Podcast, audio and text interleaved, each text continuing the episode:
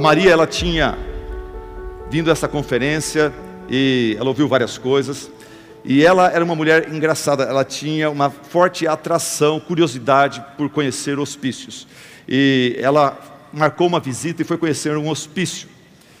E chegando lá, no, um, um dos coordenadores daquela casa começou a mostrar para ela o pátio onde ficavam todos os internos. Depois levou ela para uma ala mais pesada, onde as pessoas não podiam conviver com os internos, tinham que ficar isolados numa sala. E ela passou por esta porta, tinha uma janelinha, e ela olhou um homem, um homem, ah, uma mulher gritando, uma mulher na cama amarrada gritando: José, José, José, José, gritos desesperados. E ela perguntou para a pessoa que a conduzia, dizendo: O que está acontecendo? Que, que aconteceu com essa mulher está gritando José, José, José? Fala: Ah, essa mulher, ela era apaixonada pelo José. E ela ficou noiva do José. E no dia do casamento, o José a abandonou na porta da igreja. E desde então ela grita desesperadamente: José, José.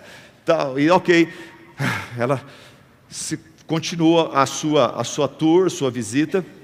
E finalmente no terceiro andar, na última sala, acabando já a visita, tinha uma última, a última sala, ela tem outro, outra Maria lá. E ela, dentro da sala, ela olha pela, e tem a outra pessoa gritando, gritando, ah, ah, José, José, José, amarrado na cama. Ela falou: Nossa, outra pessoa gritando por José. Quem que é essa daí? Essa, disse a pessoa, essa é a mulher que casou com José. Guarda na sua mente essa ilustração. Não, não, não joguei ela assim, não. Eu tenho propósito. No final da mensagem você vai entender. Ok. Eu vou falar hoje sobre Jesus Cristo. Jesus Cristo é suficiente, insubstituível e incomparável.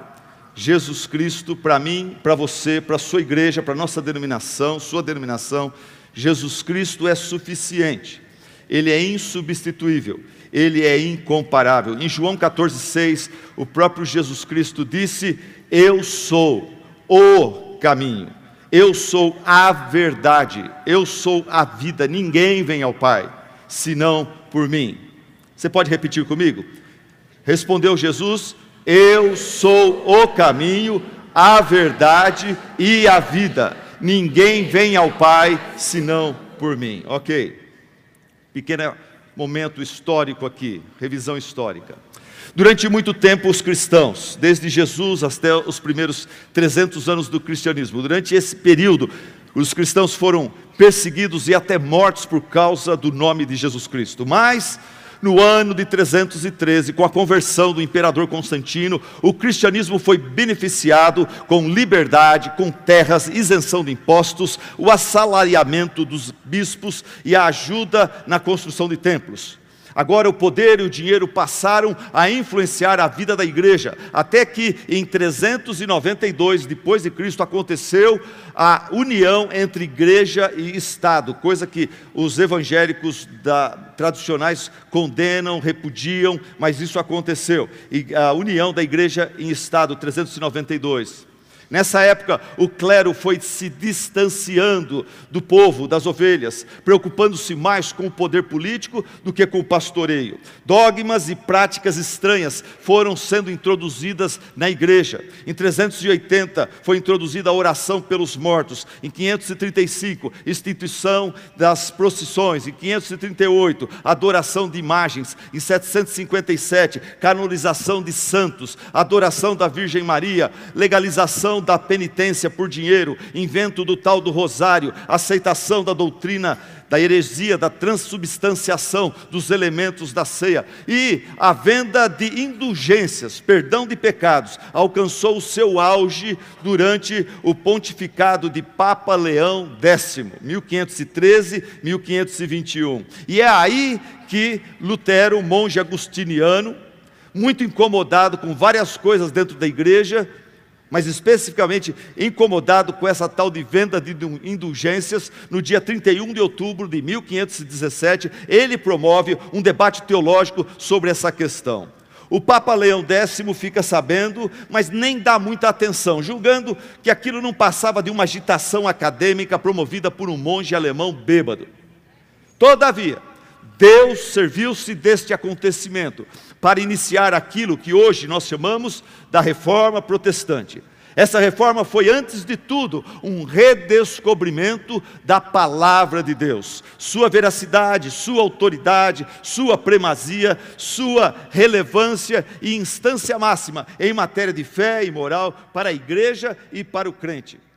Os reformadores redescobriram que a Bíblia está muito acima da tradição dos pais da igreja, muito acima da autoridade dos concílios gerais e do magistério do Papa. Eles voltaram-se para as Escrituras e nas Escrituras eles descobriram o nosso tesouro maior, que é Jesus Cristo, Sua divindade, Sua autoridade, Sua supremacia, Sua suficiência, Sua exclusividade, os seus ofícios.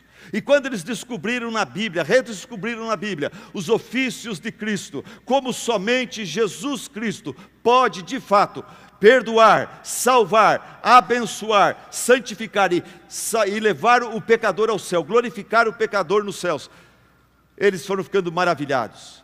Esta exclusividade e suficiência de Cristo redescoberta anulava a necessidade ou melhor, as necessidades criadas pela igreja.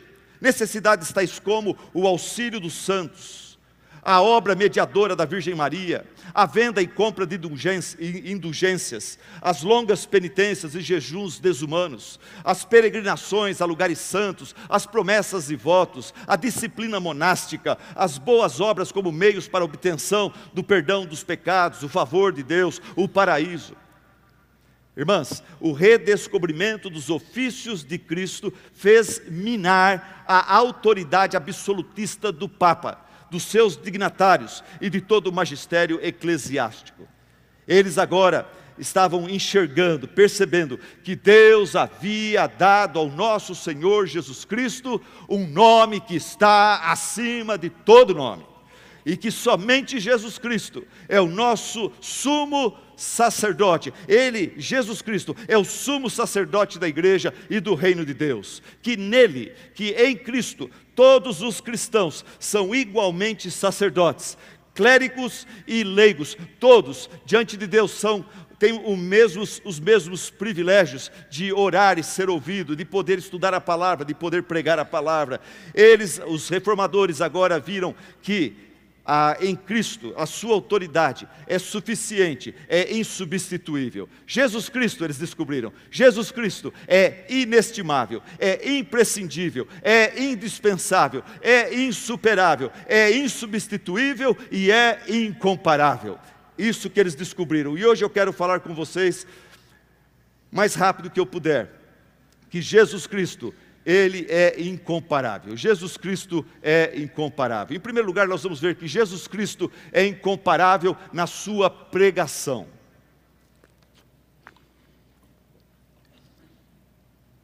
Jesus Cristo é incomparável na sua pregação.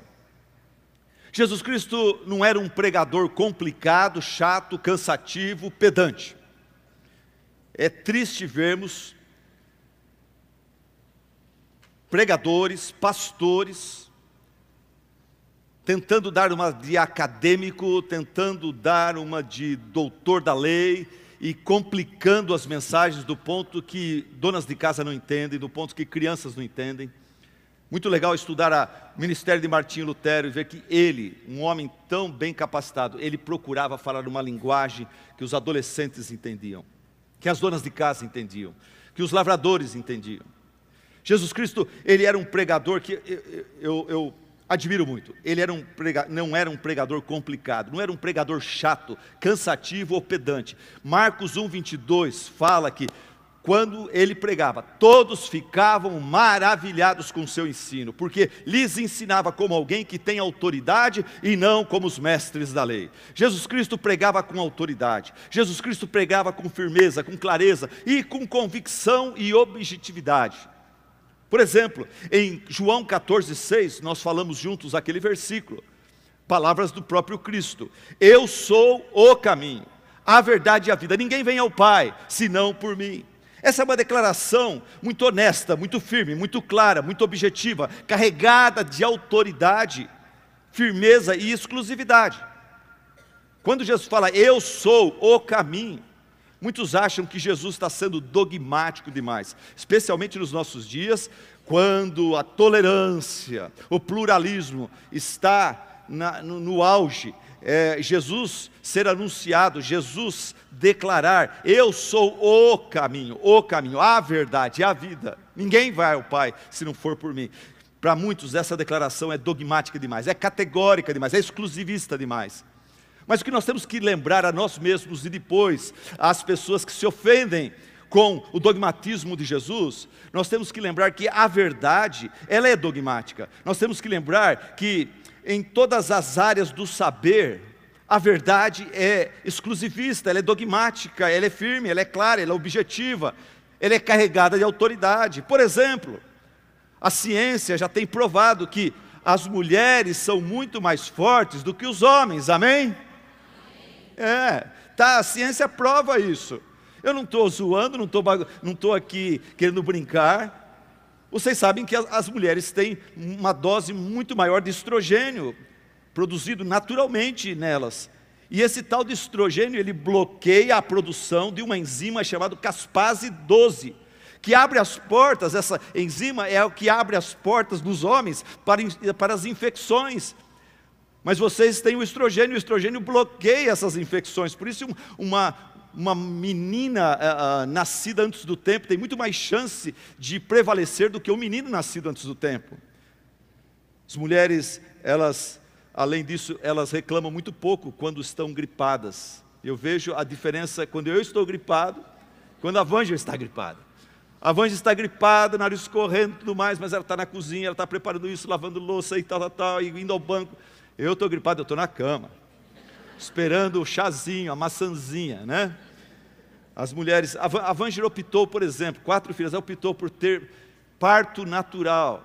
Gente, eu, eu, eu, eu sofria só, só de vê-la entrando na sala. Eu tentei ir a primeira vez lá para estar juntos, e a última coisa que eu vi é a enfermeira gritando: pai, pai, pai! E, e aquela voz foi ficando longe. Ajuda o pai lá. Quatro filhas, parto natural. Eu dei para ela um troféu, eu dei para ela, eu falei, eu vou lavar as louças da, do almoço e da janta todos os dias da minha vida. Esse é o troféu que eu dei para ela. Uma máquina de lavar enxuta.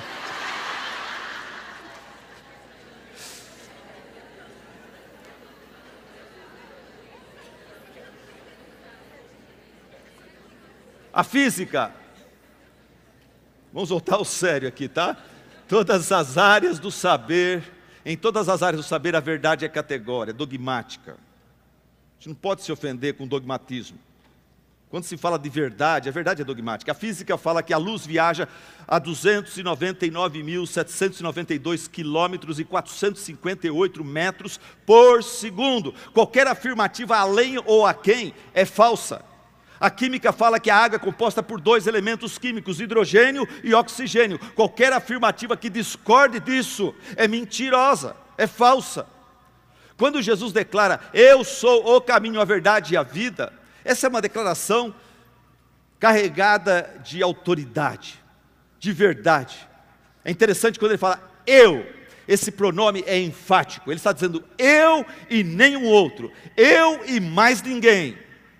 Em João 10, Jesus Cristo alerta a, a, a, nós contra os falsos pastores, dizendo que eles são ladrões e salteadores, assaltantes. Eu sou, o eu é, é enfático. Quando ele fala, eu sou o caminho, ele está dizendo, não há outro caminho. Quando ele fala, eu sou a verdade, ele está dizendo, o resto é mentira. Quando ele fala, eu sou a vida, ele está dizendo, fora de mim só há morte. Quando ele fala ninguém vem ao Pai senão por mim, ele está dizendo qualquer outro caminho é um beco sem saída. Depois que o homem foi expulso do jardim do Éden, Deus colocou querubins protegendo o caminho de volta à árvore da vida. Mas desde então, a humanidade vive correndo atrás de uma porta de volta ao paraíso, de volta à perfeição, de volta à paz, à alegria que eles perderam. E em vão, a humanidade tem, tenta, tem tentado batendo na porta da moralidade, da filosofia, da religiosidade, das boas obras, das meditações, da autodisciplina, do autoflagelo. Uma pessoa tinha que fazer uma viagem pelo deserto, ir a um oásis, ver um amigo no meio do deserto. Na cidadezinha que estava ali próximo ao deserto, ele contratou o melhor guia que ele poderia para conduzi-lo no meio do deserto àquele lugar. Acordaram cinco horas da manhã, pre prepararam os camelos. Estava escuro ainda, mas dava para começar a ver o deserto, não tinha nenhum ponto de referência. Entraram por uns dez minutos no deserto, já não dava para ver a cidade de onde saíram mais, e, e, e só areia, areia, areia, areia. E, e essa pessoa perguntou para o seu guia: qual é o caminho? Qual é o caminho? Ele estava esperando que o guia falasse: nós vamos pegar essa rua, depois nós vamos pegar aquela rodovia. Qual é o caminho nesse deserto? E o guia respondeu para ele: Eu sou o caminho, siga-me.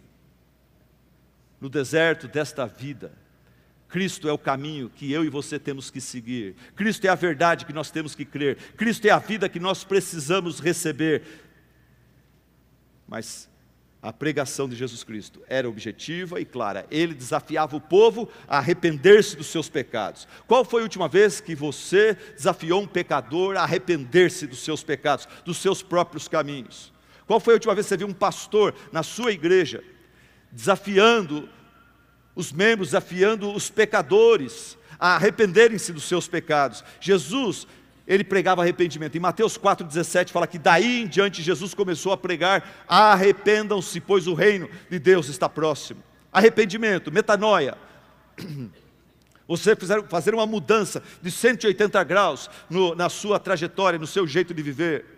Parar de viver para si mesmo, para viver para a glória de Deus. Esse é o problema da maior parte dos crentes que estão na igreja com problemas e com crises e com depressões e com isso, com aquilo, querendo tirar braço de ferro com Deus, querendo que Deus os apoie, querendo que Deus ah, ah aprove a sua agenda, os seus desejos, as suas vontades. Quando o cristianismo nos chama, Jesus nos chama a nos render a Deus e falar: Senhor, faça da minha vida o que o Senhor deseja. Jesus Cristo, ele pregava de forma objetiva, de forma clara, desafiando o povo ao arrependimento, convidando o povo a encontrar nele descanso espiritual, descanso não na lei, mas na graça, convidando o povo a crer no seu evangelho, na sua autoridade, no seu poder.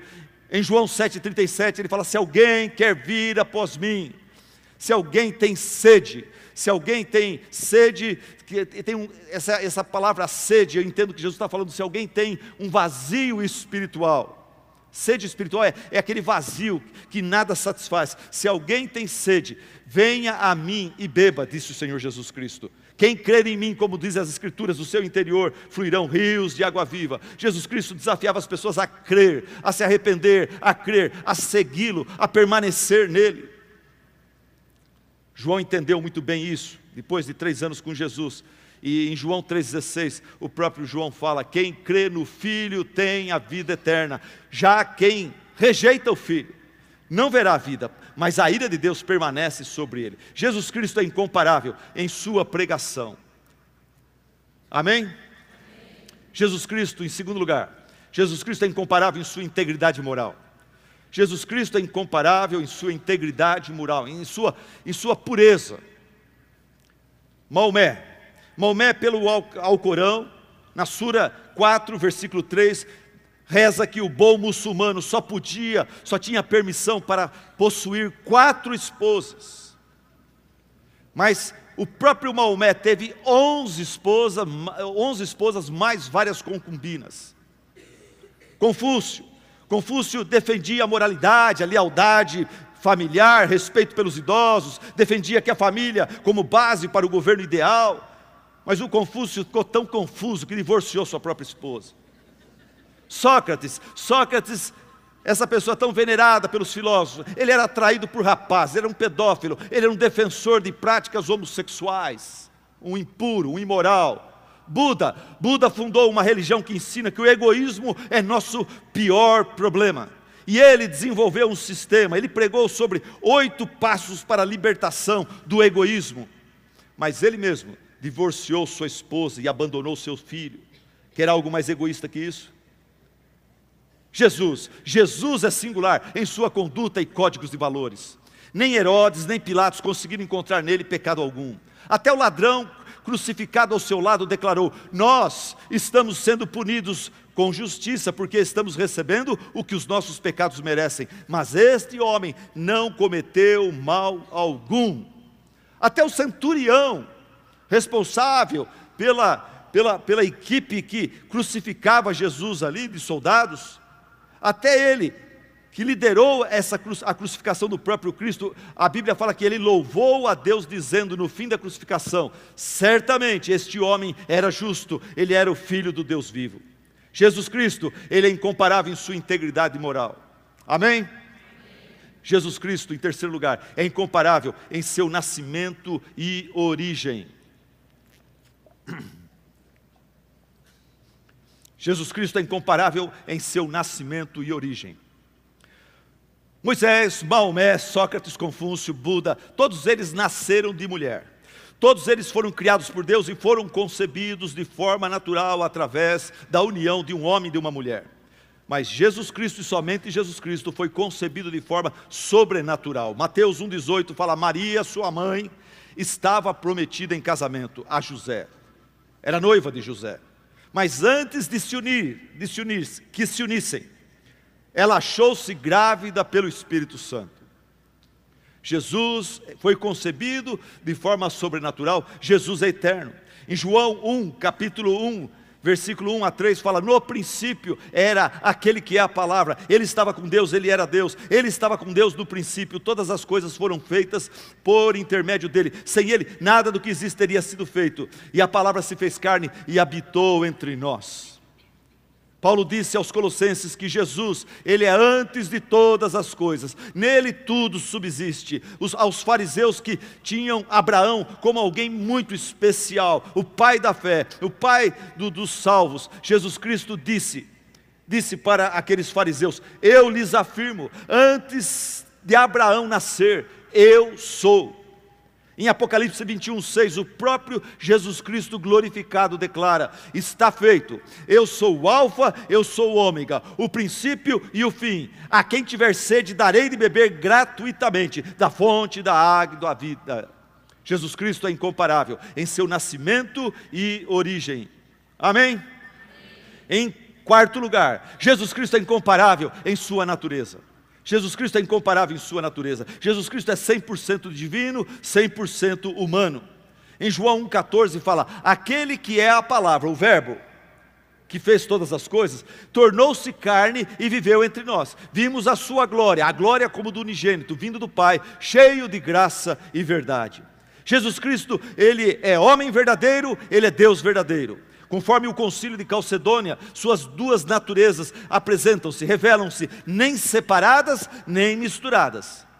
Por isso eu posso dizer para vocês: Jesus foi tentado como homem, mas ele venceu como Deus. Jesus foi batizado como homem, mas ele perdoou pecados como Deus. Jesus teve fome como os homens têm fome, mas ele alimentou a milhares e milhares de pessoas. Jesus experimentou o cansaço e a exaustão, mas ele foi e continua sendo o descanso daqueles que estão cansados e oprimidos. Jesus teve sono pesado, mas ele caminhou levemente sobre as águas do mar. Ele chorou, mas ele confortou e é poderoso para confortar os que choram até o dia de hoje. Jesus Cristo perguntou aonde colocar o corpo de Lázaro. Por quê? Porque ele era homem, mas ele ressuscitou a Lázaro porque ele era Deus. Jesus Cristo foi vendido por 30 moedas de prata, mas para resgatar os filhos de Deus, ele pagou preço altíssimo deu a sua própria vida, verteu seu sangue inocente, puro, precioso, perfeito e poderoso. Como ovelha, ele foi levado ao matadouro, mas na verdade, ele é o supremo pastor que um dia se manifestará e, e nos concederá uma coroa de glória. Jesus foi transpassado e moído, mas Ele é o médico dos médicos que cura todas as enfermidades. Ele foi levantado e pregado numa cruz, mas não permaneceu ali por causa dos pregos ou dos soldados romanos, mas por causa da alegria que o Pai lhe propôs, diz Hebreus 12, 2. Jesus morre, mas dá vida, e por sua morte ele destrói a morte. Ele morre como um malfeitor, mas ressuscita como Deus forte, Pai da eternidade, Príncipe da paz, Rei da justiça, Rei da glória e o Rei dos reis. Jesus Cristo é incomparável em sua natureza. Amém?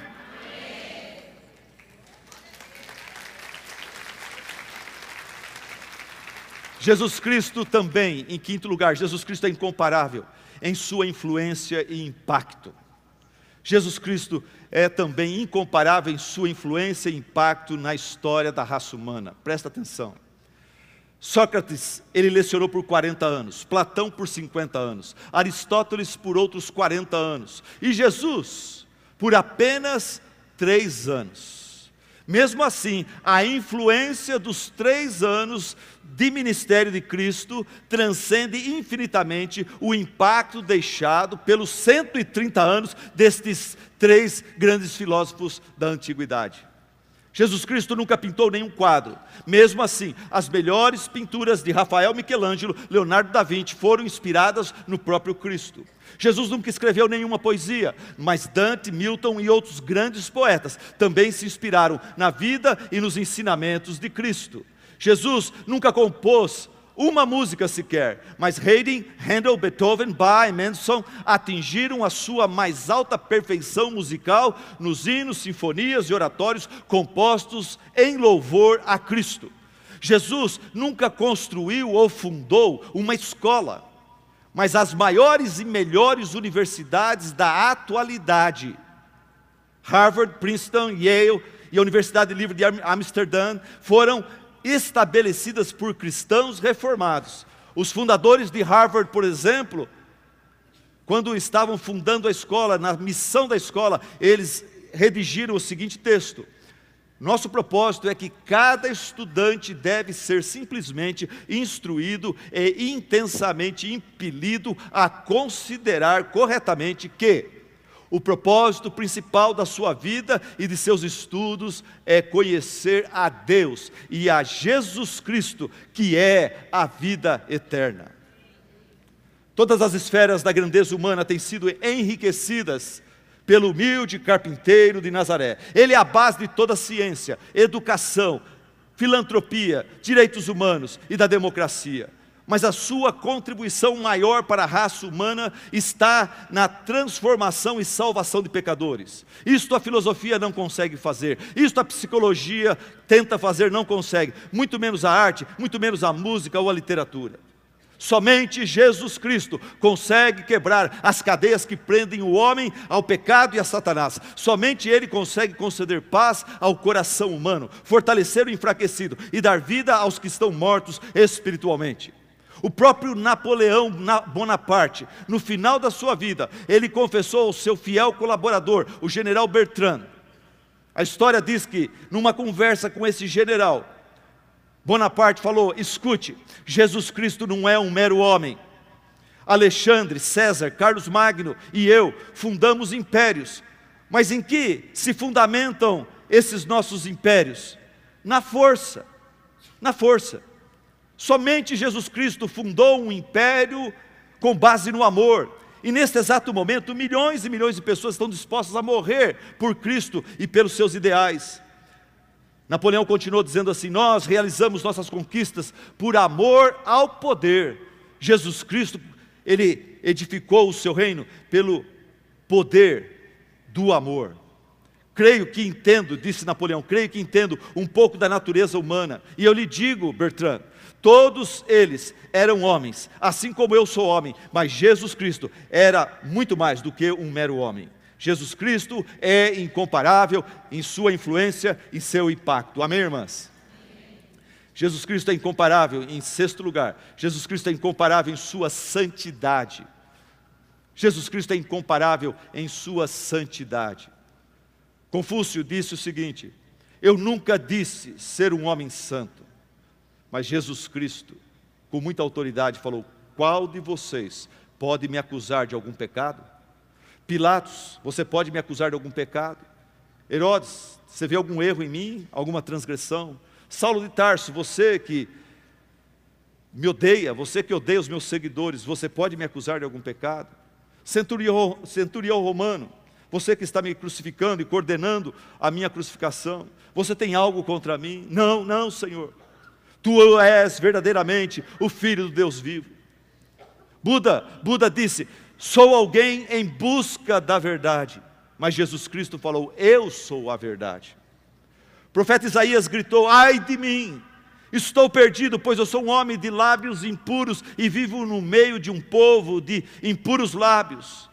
E no seu livro profético, Isaías, mais de 30 vezes, chama o Senhor Jesus de o Santo de Israel. O Santo de Israel. Maomé disse: Se Deus não tiver misericórdia de mim, não tenho esperança. Mas Paulo disse que Jesus Cristo é a nossa esperança. E o próprio Jesus Cristo falou: Eu sou a porta, quem entra por mim será salvo, entrará e sairá e encontrará pastagem. A ovelha que tem um pastor como Jesus, um pastor bom, santo e tem pastagem, é uma ovelha abençoada, é uma ovelha saudável, feliz e segura. Quem tem o filho tem a vida. Jesus é incomparável, minhas irmãs. Jesus é incomparável em sua santidade. Amém? Jesus é incomparável, em sétimo lugar, ele é incomparável em sua autoridade e poder. Jesus é incomparável em sua autoridade e poder. Jesus Cristo é o único que tem autoridade para expulsar demônios. Há umas quatro, cinco semanas atrás, meu telefone tocou altas horas da noite. Era uma mãe da nossa igreja apavorada. Seu filho voltou da rua e ele começou a cair no chão, ele começou a agir de forma esquizofrênica, de forma esquisita, mas ele começou a blasfemar, ele começou a falar com uma voz estranha. Ela estava apavorada, ela chorava por favor, pastor, vem aqui, vem aqui. Irmãos, a caminho daquela casa, uma hora da manhã, eu não orava, Senhor Deus, me dá, em nome de Silas Malafaia, em nome de Edir Macedo, em nome de John Piper, em nome de Spurgeon, me dá a força para ajudar essa, essa, essa pessoa, esse jovem. Esse jovem é grande, ele é forte, ele é alto. Eu fui, eu fui para lá em temor e tremor. E ali eu não gritava pelo nome de nenhum puritano do passado, nenhum pastor que eu admiro do presente, mas eu gritava pelo nome de Jesus Cristo. Só o nome dele tem poder para expulsar demônios. Em Marcos 5 fala de um gadareno, possuído por uma legião de demônios. O texto fala que esse homem endemoniado, ele vivia no cemitério, lugar muito apropriado para quem está endemoniado.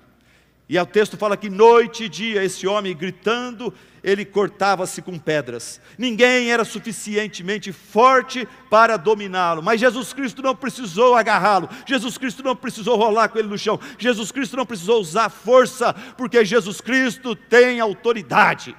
Os demônios, temendo, obedeceram a sua palavra: sai desse homem e os demônios, dois mil demônios saíram daquele, daquele homem. Nós sabemos que pelo menos dois mil tinha ali, porque dois mil porcos acabaram é, é, é, sendo possuídos por esses demônios. Jesus Cristo é o único que tem autoridade para expulsar demônios. Se você tem algum demônio na sua vida, demônio de cobiça, demônio de pecado, demônio de vaidade, de orgulho. Jesus Cristo tem poder para te dar vitória sobre esse vício, sobre essa fraqueza, sobre esse desvio, sobre isso que talvez a psicologia inventou um nome bonito para te classificar. Aquilo que a psicologia classifica como doença, a Bíblia chama muitas vezes de pecado, pecado. E há esperança, quando você sabe que o seu problema é pecado, há esperança porque Jesus é poderoso para vencer o pecado. Você não é. A, a, psicologia ela acaba que, meio que acalmando a pessoa, dando uma paz passageira, mas é enganosa e perigosa, porque se isso é uma doença, eu, eu não sou responsável, eu não tenho nada que eu possa fazer, a minha família tem que me aceitar, tem que me entender. Mas o Evangelho, ela chega confrontando você, ó, o que você tem é, é, é, é pecado, é fruto do pecado original. Isso aí, há esperança para você. Há esperança para você. Cristo pode libertar. Eu ia saindo do hospital as, essa semana aqui, é, antes de virmos para cá.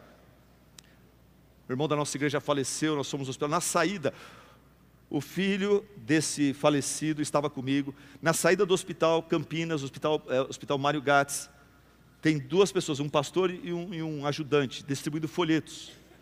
E daí eu sou apresentado a esse pastor e esse, e esse ajudante. Daí eu fico sabendo que aquele ajudante era o colega de faculdade desse meu irmão, cujo pai faleceu.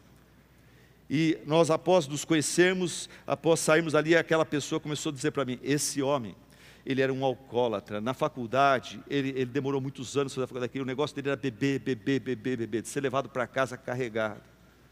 Pastor, o que você acabou de ver agora é um milagre. Esse homem hoje é um delegado, ele é firme na igreja dele, ele, você vê o compromisso dele, dia de folga dele podia estar em casa, ele está com o pastor dele aqui distribuindo folhetos. Como o evangelho de Cristo é maravilhoso, como Cristo é maravilhoso. Ele tem poder para transformar. Para de colocar você é alcoólatra, vai ser alcoólatra o resto da vida. Não, a igreja de Corinto estava cheia de ex-alcoólatras, ex-homossexuais, ex-lésbicas, ex-ladrões, ex-mentirosos, ex-megalomaníacos, ex-tudo. Nossas igrejas estão cheias de ex. Se nós dermos uma placa para cada uma de vocês aqui, cada um de vocês pode escrever o que vocês eram e o que Cristo tem feito por vocês. O que Cristo tem transformado vocês. Jesus Cristo é o único que tem autoridade para perdoar pecados. Cafarnaum, a casa estava cheia, mestres da lei, pelo telhado, ah, estavam ali juntos, é, examinando Jesus, investigando Jesus. Daqui a pouco, no meio da pregação pelo telhado, quatro homens descem um paralítico, e Jesus olha para aquele paralítico e fala: Teus pecados estão perdoados. Ah, os mestres da lei falam: Esse cara está blasfemando, esse Jesus é blasfemo. Pronto, ele acabou de mostrar que ele é falso. Quem é que pode perdoar pecados senão um só, que é Deus? E Jesus Cristo, sabendo a, a, o cochicho deles, na sua onisciência, Jesus leu a conversa deles e Jesus Cristo olhou para eles e falou: O que, que vocês estão arrazoando? O que, que vocês estão cochichando aí? O que, que é mais fácil? Eu dizer ao paralítico, os teus pecados estão perdoados, ou dizer para ele, levanta, toma a tua cama e anda. E Jesus falou: para que vocês saibam que eu sou o Filho de Deus e eu tenho poder para perdoar pecados. Eu digo para esse jovem agora: toma a tua cama e anda. E a Bíblia fala que aquele rapaz levantou-se, pegou a sua maca, sua maca e ele foi para casa à vista de todos. E fala: Todos ficaram naquele quarto, ficaram atônitos, assombrados, inclusive os mestres da lei. E eles começaram, os mestres da lei começaram a glorificar a Deus, dizendo: Nunca vimos nada igual. Jesus Cristo é o único que tem autoridade sobre os demônios, sobre os pecados. Jesus Cristo é o único que tem autoridade sobre a morte. Jesus Cristo é a única pessoa que tem poder para transformar funerais em festas. A viúva de Naim perdeu seu único filho. Ela juntou tudo que ela tinha, comprou um caixão, preparava para sepultar o seu filho fora da cidade. Quando ela sai com a sua turma, com seus vizinhos, seus parentes, seus, seus amigos, ela está saindo de Cafarnaum para sepultar o seu filho fora da cidade. Naquele mesmo instante está chegando, é, está chegando de Cafarnaum a, a, a Cafarnaum, está chegando ali ah, perdão, é, é a cidade de Naim, né? E, e Jesus está vindo de Cafarnaum, e ele está chegando com uma turma de lá, ele viajou 38 quilômetros, e está chegando com uma turma, discípulos, multidão, alegre, acompanhando. E essas duas multidões se encontram, olha que coisa incrível. Você tem agora, na palavra de Deus, esse, esse encontro relatado. Eu chamo de o cortejo da morte, a viúva, seus vizinhos e amigos chorando, levando o corpo do seu único filho para ser enterrado fora da cidade, cortejo da morte encontra-se, choca-se com a comitiva da vida, a comitiva de Jesus. E a palavra fala que vendo Jesus aquela viúva, ele moveu-se de íntima compaixão dela. Esse é o nosso Jesus. Ele olha para nosso sofrimento, ele se move de íntima compaixão por nós. E ele disse para aquela viúva: Não chores. E chegando-se, tocou o esquife, e os que levavam paravam, pararam. E disse Jesus para o jovem: Jovem, eu te digo, levanta-te.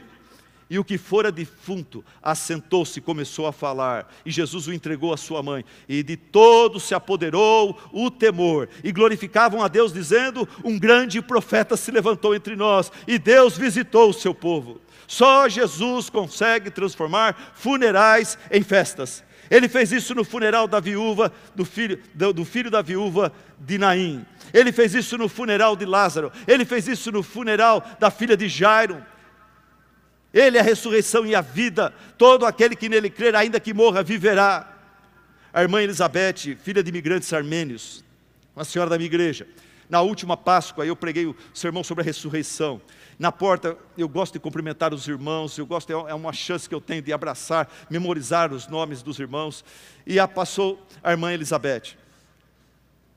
Ela, filha de imigrantes armênios, ela falou: Pastor, Obrigado pela mensagem. Deixa eu falar para você, você uma coisa. Após a Primeira Grande Guerra Mundial, mais de 800 mil armênios, cristãos, foram perseguidos e mortos por causa da sua fé em Cristo Jesus.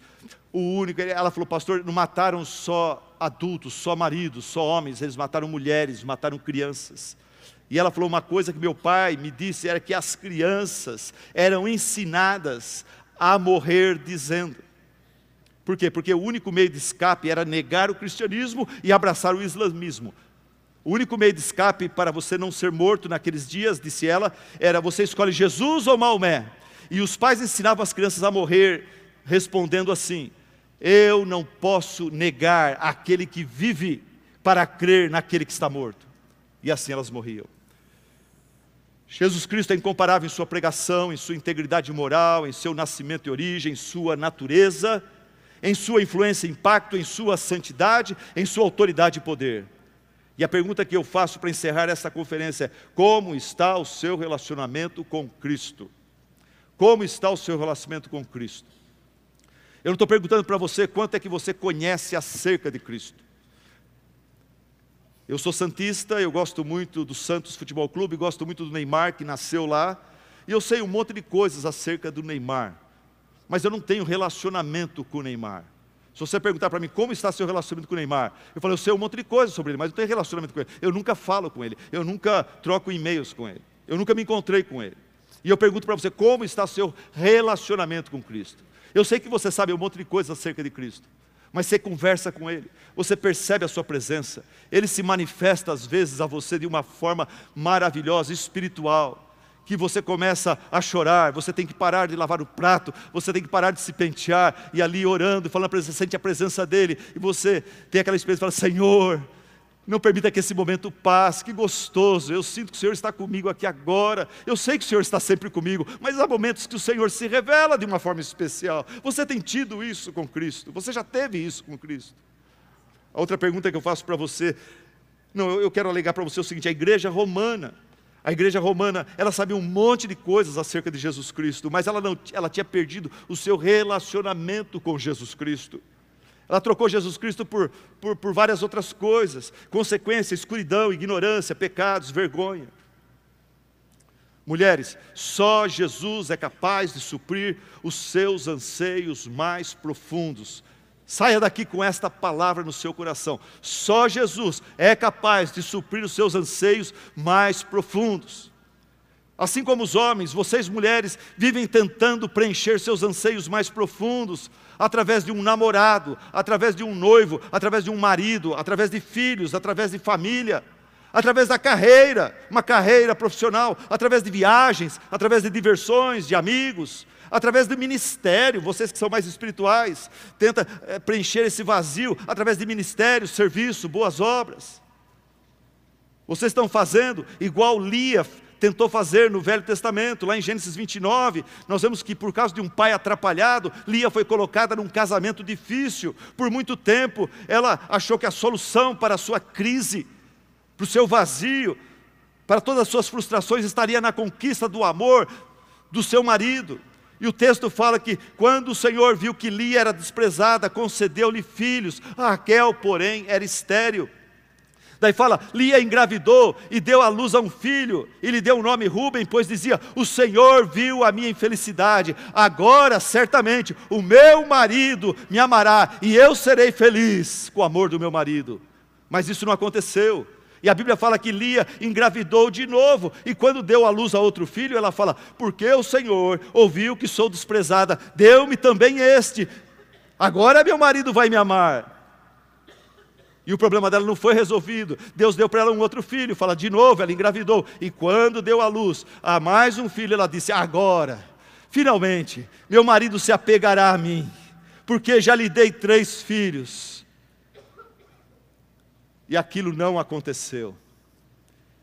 Mas eu gosto do versículo 35 que fala assim: engravidou ainda outra vez, e quando deu à luz mais outro filho, disse: Desta vez eu decido que eu vou louvar o Senhor, eu vou viver para a sua glória. E assim deu-lhe o nome de Judá, que significa louvor do Senhor. Então ela parou de ter filhos. O texto dá a entender que quando Lia finalmente descobriu que a sua ansiedade, o seu vazio existencial só pode ser preenchido por Deus, não por filhos nem por amor de marido, de homem. Quando ela fez isso, o Senhor lhe deu o maior privilégio, o privilégio de dar à luz àquele que daria continuidade à linhagem messiânica que passaria pelo rei Davi e Salomão até chegar ao rei dos reis, Jesus Cristo. Irmã, quem sabe nesse nessa última hora desta conferência não seria a oportunidade de você renovar ou pela primeira vez tomar a mais sábia resolução da sua vida e dizer solenemente diante de Deus: a partir de agora, eu quero viver para o louvor e para a glória do meu Deus. Como Enoque, eu quero sair desta conferência, não para andar atrás disso, atrás daquilo, mas para andar com meu Deus. Eu vou pregar hoje à noite na minha igreja sobre Enoque. E eu vou pregar o seguinte, eu vou dar o um resumo para vocês. Para Enoque andar com Deus, Enoque, ele precisou, em primeiro lugar, aprender a gostar de Deus, mais do que de homens, mais do que da cultura, mais do que das coisas que o dinheiro pode comprar. Para andar com Deus, Enoque, ele precisou concordar com Deus. Duas pessoas não andam juntas se não concordarem. Enoque teve que submeter a sua agenda, os seus planos, os seus caminhos a Deus. E para andar com Deus você precisa odiar e rejeitar o que Deus odeia e rejeita. Para sair dessa conferência e andar com Deus, toda hora vai ter uma bifurcação. Isso ou aquilo.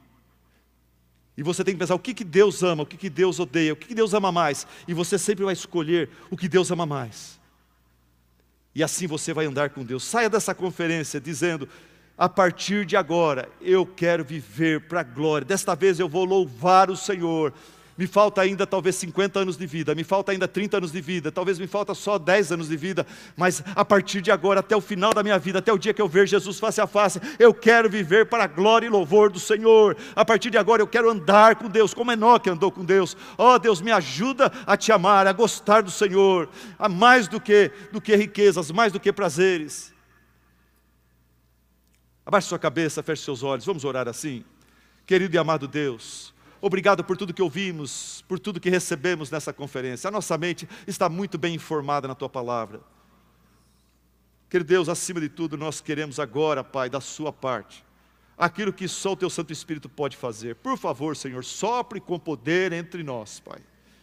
Através do Seu Santo Espírito, Senhor, inclina nosso coração a tua pessoa, a tua vontade, ao teu Cristo, a tua palavra, a tua igreja, Senhor, ao teu reino. Ó oh, Deus, nos desapega, Senhor, nos desarraiga, Senhor, das preocupações e, e, e dos objetivos terrenos e passageiros, Pai. Que nós possamos deixá-los, Pai, no seu devido lugar. Eles têm o seu lugar, mas, Senhor, o Senhor precisa ter a primazia em nossa vida, Pai. Nesta conferência, ao final dela, Pai, eu e muitas irmãs, Queremos solenemente, Pai, clamar, nos ajuda, Senhor, nós queremos viver para o louvor da Tua glória.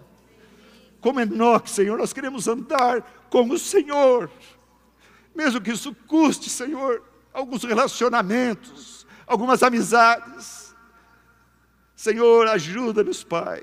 Abre nossos olhos para que nós possamos aprender a Te amar, a Te apreciar, a Te admirar Senhor, ajuda-nos a concordar com o Senhor, com os teus preceitos, com os teus princípios, com a tua vontade. Nos dá, Senhor, ódio e força para rejeitar tudo que o Senhor rejeita, e amor, Pai, e sabedoria para aceitar e receber tudo que o Senhor ama e recebe. E assim, Senhor, que nós possamos exalar o bom perfume de Cristo em casa, na escola, no trabalho, na igreja, aonde o Senhor nos levar. Em nome de Jesus nós assim pedimos e te agradecemos. Amém. Amém.